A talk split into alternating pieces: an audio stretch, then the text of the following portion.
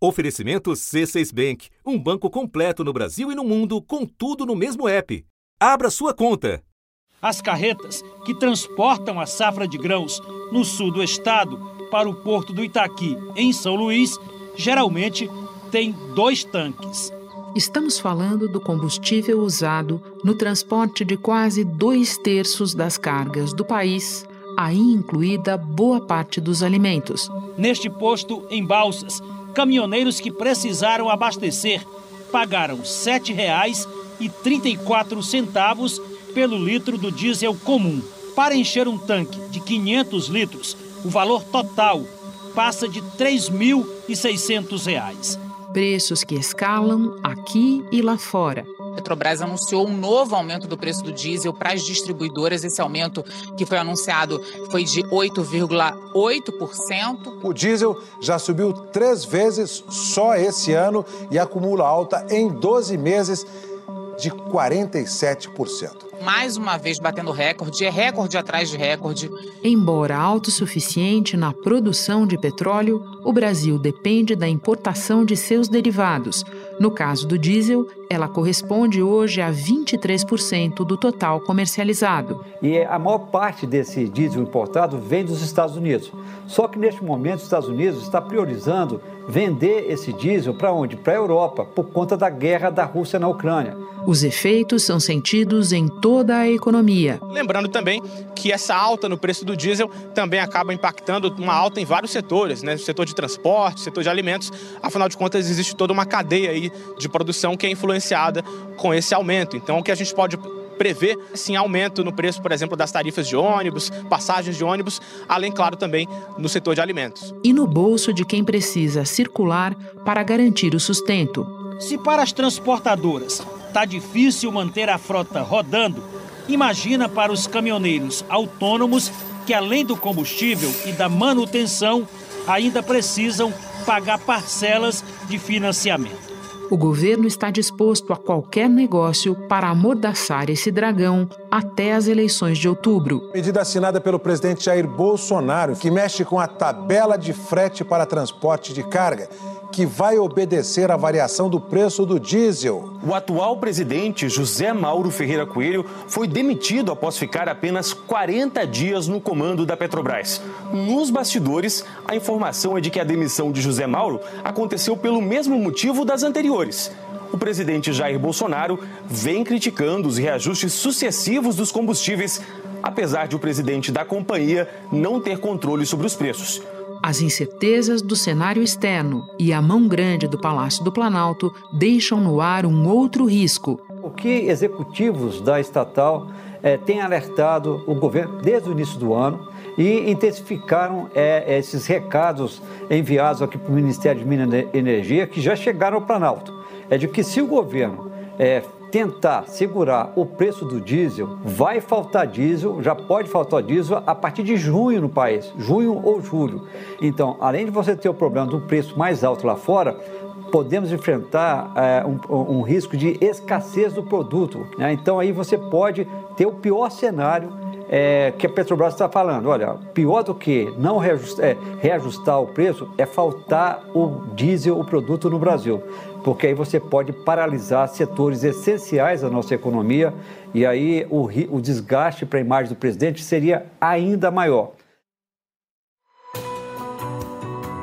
Da redação do G1, eu sou Renata Luprete e o assunto hoje é o fator diesel na complicada equação dos preços dos combustíveis. Dois convidados neste episódio: o economista especialista em infraestrutura Fernando Camargo, sócio-diretor da LCA Consultores e Álvaro Gribel, colunista do jornal o Globo. Segunda-feira, 30 de maio. Fernando, eu começo te pedindo que nos explique os usos do diesel e o peso dele no combo de combustíveis utilizados no Brasil. Diesel é usado basicamente para transporte, para transporte de carga, sobretudo, também para transporte de passageiros. O Brasil ainda é um país essencialmente dependente de combustível fóssil e o diesel é, de longe, o mais relevante. Então, se a gente utiliza, para comparar, o, segundo maior combustível da pauta, que é a gasolina, o diesel é algo em torno de 60, fechou em 2021, 62 milhões de metros cúbicos, contra algo em torno de 40 milhões da gasolina. Então, isso dá bem a, a expressão da relevância desse combustível na nossa pauta e muito focado em transporte. E se somos dependentes de combustíveis fósseis, somos também muito dependentes da nossa malha rodoviária para transporte de carga, certo? Exatamente. A transferência para uma malha ferroviária tem sido importante nos últimos anos, mas é muito lenta e o resultado ainda não é nem um pouco expressivo a ponto de deslocar os combustíveis fósseis da pauta e da relevância que tem há muitos anos. E ainda vem crescendo, né? 2021 teve um crescimento expressivo do uso de diesel comparado com 2019, 2020, foi um dos recordes no diesel 2021 aqui no Brasil e 2022 também tem sido importante. Tenho aqui um número, não sei se faz sentido para você, de 65% do nosso transporte de carga ainda realizado por via rodoviária. Faz sentido? Faz sentido. Isso vem de algo um pouco maior, em torno de 70%, digamos, há uma década atrás. Então, isso também dá uma, uma dimensão de quanto esse deslocamento ainda é muito lento no Brasil. Né? Sem também esquecer que uh, a substituição por trem também não dispensa o diesel. Em boa parte do, dos veículos, a tração ainda é fóssil também, por combustível fóssil, não é totalmente elétrico. Aqui no Brasil, a Petrobras tem alertado o governo federal sobre a necessidade de um plano de contingenciamento para evitar que falte diesel no mercado interno. Os conselheiros decidiram voltar a alertar o governo sobre a urgência de um plano para o racionamento emergencial do combustível. O presidente da Petrobras, José Mauro Coelho, enviou à Presidência da República, à Agência Nacional do Petróleo e ao Ministério de Minas e Energia uma carta com um alerta que, diante do cenário de escassez global do diesel e do cronograma de paradas programadas das refinarias, Apesar dos melhores esforços da companhia, a Petrobras entende que há elevado risco de desabastecimento de diesel no mercado brasileiro no segundo semestre de 2022. O presidente da Petrobras propõe ao Ministério de Minas e Energia e à ANP que avaliem ações estruturadas visando a segurança do abastecimento nacional de óleo diesel. Fernando, vamos então falar de inflação, a mãe de muitos problemas com os quais nós nos deparamos hoje. Os combustíveis têm sido o carro-chefe da inflação. Às vezes eles trocam de lugar com os alimentos, mas na maioria do tempo são eles mesmos. Você diria para nós que o diesel é um problema específico nessa questão da inflação ou que ele acompanha mais ou menos o peso da gasolina, por exemplo? Ultimamente tem crescido mais o diesel eh, no IPCA, pelo menos, relativamente à gasolina. Só que o, diesel no IPCA é muito pouco expressivo. É algo em torno de 0,25 ponto percentual no peso da cesta que compõe o IPCA. A gasolina, de longe, é mais importante, é acima de 6 pontos percentuais no peso, né, na composição da cesta de bens. É, porque o diesel, na prática, é usado para é, transporte de bens. Então, ele afeta indiretamente a inflação, enquanto a gasolina vai direto no IPCA. Né? A inflação oficial do Brasil atingiu em abril o maior patamar por mês desde 1996. No acumulado em 12 meses, a inflação chega a 12,13%. Atingiu o maior nível em 19 anos. Quando a gente olha os últimos 12 meses, o reajuste na gasolina tem sido da ordem de 30%, está caindo um pouco na ponta, quando você faz a média móvel dos 12 meses, né, 27% foi a última leitura, enquanto o diesel está batendo 50% de alta, caindo um pouco para 47%. Ou seja, isso também indica que esse processo de alta de pressão inflacionária puxada pelos combustíveis existe há algum tempo já, não é um fator muito recente, não, não se pode dizer que esteja associado diretamente ou principalmente ao que vem acontecendo agora com, na Ucrânia. Isso certamente eleva as tensões, mas essa alta já tem mais tempo. As últimas altas estão sendo menores do que as altas lá de 12 meses atrás, para a gente ter essa ideia de quanto é, essa recomposição dos preços puxado pelo, pela alta do petróleo, né, já tem algum tempo. Eu ia trazer mesmo o fator guerra para a nossa conversa, porque ela está no centro de uma discussão que tem também os nossos problemas, claro, mas tem muito a ver com a guerra, uma discussão bem atual sobre risco de desabastecimento de diesel. Você pode medir para nós qual é o tamanho desse risco? Primeiro, o diesel tem sido uh, um elemento de importação muito relevante. A gente importa em torno de 20, 25% mais recentemente do total do, do, do consumo doméstico é bem, bem maior do que na gasolina. A gasolina não passa de 5% a, importância da importação na composição dos preços. Então, o diesel, é, de certa forma, a capacidade de refino do diesel aqui dentro é bem menor do que na gasolina. Então, a gente depende mais do mercado internacional. Isso significa que a gente tem que seguir as cotações internacionais se quiser continuar importando. O Brasil consome cerca de 5 bilhões de litros de diesel por mês e importa cerca de um terço desse total, principalmente dos Estados Unidos, Índia e Emirados Árabes. Segundo a Associação dos Importadores, o preço do diesel aqui no Brasil está defasado em relação ao mercado externo em cerca de 20 centavos por litro. Isso, segundo especialistas, vem da pressão que a Petrobras tem sofrido do governo para segurar os reajustes. Essa situação agrava o risco de desabastecimento, já que fica pouco atrativo comprar o diesel no exterior para vender aqui dentro. Em nota, o MME disse que os atuais estoques, em conjunto com a produção nacional, seriam suficientes para suprir o país por 38 dias e que os fatos elencados pela Petrobras em sua carta são amplamente conhecidos e monitorados. É claro que é, a Petrobras, uma vez definindo desse jeito, depois a gente volta para esse tema, se definir que não irá praticar os mesmos preços do mercado internacional, pode fazer volumes expressivos de importação por conta própria, é, mas ela não é a única importadora. Né? Tem outros importadores relevantes é, na distribuição. Você já conta com um mercado privado expressivo. A Petrobras sozinha hoje não teria condições de movimentar esse mercado uh, na direção que queira, né? mesmo que consiga né, definir por essa política. Então, isso me dá um pouco de estranheza, a ideia de que uma eventual medida de contenção de preço possa causar desabastecimento. Depois de tudo que a gente também pôde ouvir do mercado, eh, esse receio de desabastecimento está ligado a um receio, a um outro receio, de uma, efetiva entrada do governo né, na, na política de preços da Petrobras.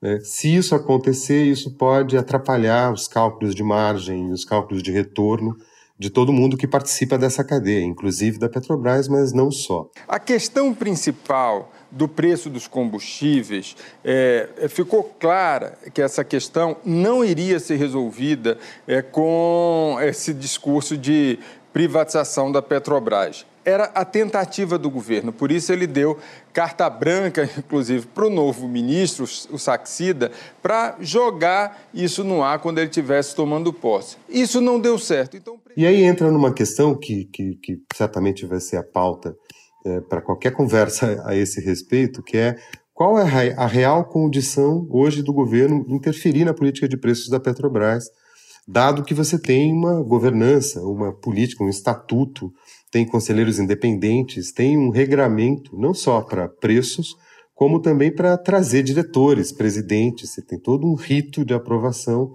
eh, e não é tão simples assim interferir nisso sem um grande estardalhaço na, na, na questão da governança da companhia. O governo está querendo mudar não só o conselho de administração da empresa, mas também a boa parte da sua diretoria para poder alterar o estatuto da petroleira. Por quê? Porque está lá no estatuto que, caso o governo adote medidas que gerem prejuízo para a estatal, por exemplo, forçando ela a importar diesel mais caro para vender diesel mais barato no Brasil, quem tem que ressarcir a Petrobras é a União. O governo federal é que paga essa conta. Os últimos presidentes da empresa, nomeados pelo próprio governo, não toparam fazer isso. E, além disso, eles alertam: não basta mudar apenas o estatuto, porque a lei das estatais prevê a mesma coisa, que, no final das contas, se o governo federal adotar uma política que implique prejuízo para a estatal, quem cobre esse prejuízo é o governo federal. Se o governo não cobrir, é, os acionistas podem entrar na justiça. Fernando, para terminar, uma categoria especialmente sensível à alta do diesel é, claro, a dos caminhoneiros. Está em estudo no governo uma espécie de bolsa caminhoneiro que envolveria algo como um bilhão e meio de reais neste ano, exatamente para conter a insatisfação e, de alguma maneira, encaminhar a questão da alta dos preços. Para além da discussão dos caminhoneiros propriamente ditos, que eu vou ter daqui a pouquinho com o Álvaro Gribel, eu queria te perguntar, do ponto de vista geral, qual é o impacto disso? O diesel, embora seja pouco expressivo no IPCA, a alta do diesel se espalha na economia e afeta outros setores que logo depois vão bater no IPCA. Então, isso vale para itens de serviço, por exemplo, alimentação fora do domicílio, que tem, desde o frete da mercadoria até o estabelecimento, tem a entrega da, do, da alimentação nos domicílios. Mas o preço dos alimentos também no supermercado, como, como um todo, entre outros, diversos preços que dependem diretamente do frete e para os quais o peso do frete é importante. Então, preocupa bastante a alta do diesel, embora seja pouco expressivo na ponta para o consumidor, o espalhamento que isso traz ao longo da cadeia e, portanto, você encomenda a inflação para os próximos meses. Então, esse é um tema sensível, além de afetar é, diretamente o, o, a pessoa que está na ponta final da, dessa cadeia de transporte, de logística, que é a turma dos fretes, dos, dos caminhoneiros, portanto. Então, é, é um nó. Resta ao governo, se quiser, conter um pouco a escalada da inflação e todos os malefícios disso para a sociedade e também para o processo político. É, alguma alternativa para enfrentar esse problema e, de longe, me parece que iniciativas do tipo Vale Frete para caminhoneiros é, é, um, é um, algum caminho mais simples. Depende de negociações que estão mais propriamente na mão do governo, são negociações de cunho político. Envolvem orçamento, é claro, tem outras restrições aí, mas é muito mais simples do que mudar toda uma governança de uma empresa com a relevância da Petrobras e com todas as implicações que isso traz para o mercado. Fernando, muito obrigada pela conversa. É um prazer te receber de novo no assunto. Boa semana para você. Muito obrigado, Renata. Prazer todo meu. Espera só um pouquinho que eu já volto para conversar com o Álvaro Gribel. Com o C6 Bank, você está no topo da experiência que um banco pode te oferecer. Você tem tudo para sua vida financeira no mesmo app, no Brasil e no mundo todo. A primeira conta global do país e atendimento personalizado, além de uma plataforma de investimentos em real e dólar com produtos exclusivos oferecidos pelo C6 em parceria com o JP Morgan Asset Management. Quer aproveitar hoje o que os outros bancos só vão oferecer amanhã? Conheça o C6 Bank. Tá esperando o quê? C6 Bank. Álvaro, eu começo pedindo ajuda a quem cobre essa área há muito tempo. Pode trazer para nós a memória da greve dos caminhoneiros de 2018?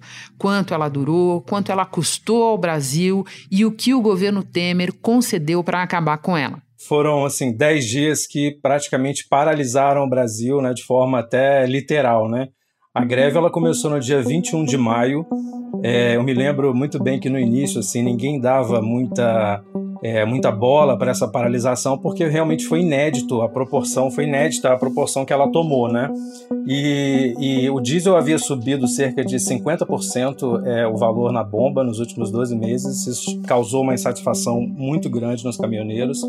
E a greve começou numa segunda-feira e de repente começou de fato a faltar combustível nos postos e depois de faltar combustível começou a faltar produto nos supermercados, começou a faltar remédio, a indústria ficou sem peça para poder produzir, a indústria teve que parar de produzir, teve produtores de aves e suínos que perderam milhões de animais que morreram por falta de ração.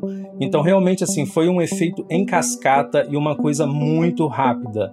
É, tem um dado que é muito legal da gente ver para mostrar o, o, impacto na economia como um todo, é que antes da greve o mercado financeiro ele achava que o Brasil ia crescer 2,8% né, naquele ano de 2018. Um mês depois da greve, esse número já tinha caído para 1,5%. Então, assim, foi uma, a gente olha para o gráfico, a gente vê uma queda livre que foi esse efeito da, da, da, paralisação. O governo Temer ele concedeu uma, um subsídio direto ao preço do diesel de 30 centavos, que no final, no final do ano o valor disso nem foi tão alto, foi cerca de 5 bilhões de gasto, mas porque o preço do petróleo caiu no final do ano. Ele também fez uma, uma tabela do frete com reajustes automáticos a partir da, da do aumento do, do preço do diesel. E o presidente da Petrobras, o Pedro Parente, acabou sendo o vilão da história, porque ele estava fazendo reajustes praticamente diários dos combustíveis e ele acabou saindo e sendo substituído. O governo mudou a regra do valor mínimo do preço do frete. Desde 2018, a lei previa a revisão semestral do valor do combustível considerado na tabela, além da revisão extraordinária desse custo, sempre que identificado reajuste no preço do diesel igual ou superior a 10%. A MP, editada pelo presidente Jair Bolsonaro, estabelece que essa revisão extraordinária passará agora a ser feita sempre que identificado aumento aumento igual ou superior a 5% do valor do diesel. Então, assim, foram negociações muito intensas nesses 10 dias. O Supremo Tribunal Federal também é, permitiu que o governo aplicasse multas para retirar os, os, os manifestantes das estradas. E foram realmente dias muito, muito intensos aqui no Brasil para a gente que cobre economia. Agora, Álvaro, repetindo que a gente está falando de 2018, ano da eleição do presidente Bolsonaro, Hoje se sabe que caminhoneiros e bolsonarismo já andavam numa faixa semelhante naquela eleição. E a outra memória que eu te peço agora é do capítulo seguinte da história: a relação de Bolsonaro já na presidência com os caminhoneiros. É, o Bolsonaro ele praticamente cooptou né, essa, essa categoria, que é, um, é uma categoria muito difusa, né? Você tem várias associações, vários líderes diferentes mas o presidente Jair Bolsonaro ele conseguiu, ao longo desses quatro anos, manter uma relação bastante estreita com algumas dessas lideranças. E essa relação ajuda a explicar um pouco o comportamento que o Bolsonaro tem nesse assunto. Porque o que, que o Bolsonaro faz? Ele sempre terceiriza a culpa. O presidente Jair Bolsonaro sancionou ontem, sem vetos, o projeto que muda a cobrança de ICMS sobre os combustíveis. Pela nova lei, o ICMS sobre combustíveis passa a ter uma alíquota única em todo o país. Não será mais um percentual, mas um valor fixo em reais por litro de combustível. E só poderá incidir em uma etapa da comercialização. Para entrar em vigor, os secretários estaduais de Fazenda devem definir juntos o valor dessa nova alíquota. Agora eu vejo que emendar para o governo federal compensar possíveis perdas. Aí não tem cabimento criaram um subsídio federal para o governo pagar em cima dos combustíveis. Então, ele, ora ele joga as culpas, a culpa nos governadores, ora ele joga a culpa é, na Petrobras, e até na semana passada, o, o, o presidente de uma dessas associações, o, o, tal do Chorão, conhecido como Chorão, ele falou que ia fazer uma manifestação em frente à Petrobras, logo depois do lucro que a empresa reportou. O Bolsonaro ele tem, tem tido até o momento uma relação bem sucedida para conter essa panela de pressão. Ele terceiriza a culpa, joga nos governadores, joga para a Petrobras e ele consegue, de certa forma, é, botar panos quentes nesse assunto e ir empurrando com a barriga para ver se o preço do, o preço do petróleo ou, ou o real se fortalece e aí esse problema consegue ser amenizado por si só. Há pouco eu falava com o Fernando Camargo sobre o Bolsa Caminhoneiro em estudo no governo. Você que está acompanhando esse assunto de perto, Álvaro, pode nos atualizar sobre o estágio da discussão interna a respeito da concessão desse subsídio? O governo ele fica, na verdade, girando em círculos. Né? Ele não sabe muito bem o que, que ele, o que fazer para resolver o problema, porque os valores são bilionários. Eu conversei certa vez com um ex-presidente da Petrobras, ele me fez a seguinte conta, que se você for dar 10 centavos de subsídio para gasolina e para o diesel por mês, você vai ter mais ou menos 10 bilhões de gasto. Então, assim, a gente fala de valores é, estratosféricos. E o que o governo está tentando fazer agora é dar uma bolsa caminhoneira, um vale, que teria um custo de 1,5 bilhão de reais, é uma coisa que poderia ser acomodada no orçamento, para que você consiga de novo empurrar esse problema até depois das eleições porque o pensamento deles agora é só outubro de 2022, não, não, na cabeça do presidente não pode de forma alguma ter alguma paralisação, alguma coisa nesse momento, porque isso seria péssimo para a tentativa de reeleição dele. mas não são muitas as opções que ele tem. Álvaro, obrigada. Muito bom receber você de novo no assunto. Bom trabalho, boa semana. Eu é que agradeço. Conte sempre.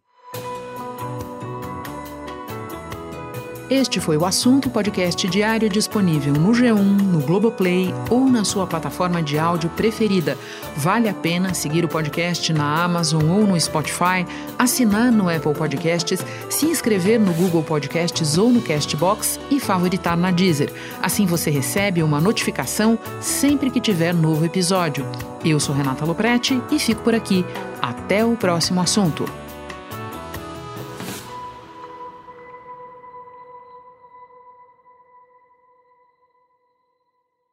Você no topo da experiência financeira que um banco pode oferecer. Escolha um banco completo no Brasil e em qualquer lugar do mundo. Abra sua conta no C6 Bank.